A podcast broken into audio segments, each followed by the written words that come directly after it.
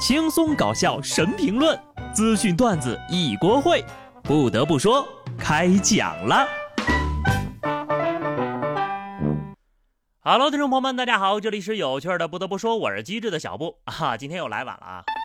我发誓，我只摆烂到五月底，六月份就开始重新做人了。如果要是失败的话，我就再发誓一次。不行，还是得好好努力了，因为我的存款呢？甚至还不如一个孩子。河南商丘的张女士发视频称，疫情期间呢没有收入，用孩子的压岁钱还了贷款。视频当中，孩子的爸爸打开了存钱罐，里面全是百元大钞。张女士表示，这是孩子呢从小到现在的压岁钱、零用钱等等都存在里面。数了一下呢，有六万四千多。张女士称，孩子呢四岁半了就存了四年啊，她也没想到能有这么多的钱，非常的惊喜呀，替家里度过了难关。嗯，咱就说有没有这么一种可能，说不定里面还有孩子他怕藏的私房钱呢。不得不说，甭管是谁的钱，关键时刻家里的成员都需要贡献自己的力量。问一句啊，有多少人输给了一个四岁半的孩子呢？算我一个吧，工作十年了，还不如别人家孩子出生四年。曾经以为一无所有已经是谷底了，后来我才知道还有负债累累。谁被戳中了？我不说，存款呢已经跌入谷底了，人呢就别往下跳了。河北邯郸一男子在响堂山风景区登山的时候呢，想在山上刻字留念，结果呢绳索长度不够，被困在了陡峭的山壁之上。救援人员经过六个小时的通宵营救，才把人给安全救了下来。这种人呢，就必须让他为此次浪费的人力买单。还本想留念，却没想到最后能留个命，已经很不错了吧。差点就彻底留在这儿了。好家伙，爬到半山腰上刻字儿。每次看到这种离谱的新闻呢，我都想感叹一下，自己活得真是太久了，什么事儿都能看见。这下不需要刻字儿，也能一辈子记住自己曾经爬过这座山了。不仅自己忘不了，周围的游客呀，肯定也永远忘不了。下面呢，再说一个社死现场。河南商丘的许先生在倒垃圾的时候呢，意外发现了一只长相漂亮的小鸟。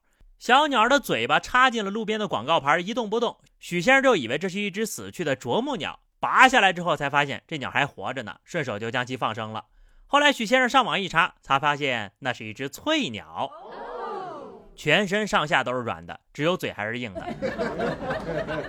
没想到居然真的是一只活鸟呀！刚看到这张图的时候，我以为是个挂件呢，它和那广告牌的颜色也太配套了吧！有人就怀疑这只翠鸟是不是为了拍视频人为插上去的，因为之前呢还看到过不少同款的鸟插在各种地方的视频。那么不知道有没有专家给咱们讲讲，这到底是摆拍还是真的不小心？毕竟如果不是摆拍的话，这鸟也太蠢了吧！还是要机灵一点，不然早晚会被吃掉。湖南常德的唐女士精心酿造的桑葚枸杞酒被打翻了。为了不浪费里面的原材料呢，他就把泡酒的桑葚、枸杞喂给了鸡鸭。结果呢，有一只鸭和一只鸡吃了之后醉死，没有醒过来。唐女士表示，当时呀，她等了四个小时，他们都没醒，就直接给处理吃掉了。刚开始吃的时候还有一些愧疚，就含泪吃了三大碗，因为实在是太美味了。据说肉里呢是果香混着酒香啊。相传很久很久以前，有一户人家泡了一罐桑葚酒，不慎被打破。为了不浪费，将酒中的桑葚喂给家中的鸡鸭。鸡鸭吃后长睡不醒，主人只能把醉酒的鸡鸭给炖了。没想到还出奇的好吃，于是这道地方名菜就流传了下来，命名为桑葚醉鸡。地方名小吃，这不就诞生了吗？这属于腌入味儿了呀！才等了四个小时就给炖了，你是怕多等一会儿他俩就醒了呗？自己醉了都要睡八个小时，你要求鸡鸭四个小时，是不是过分了啊？他们只是酒量不好，但你最好说清楚，含泪吃肉到底是什么泪？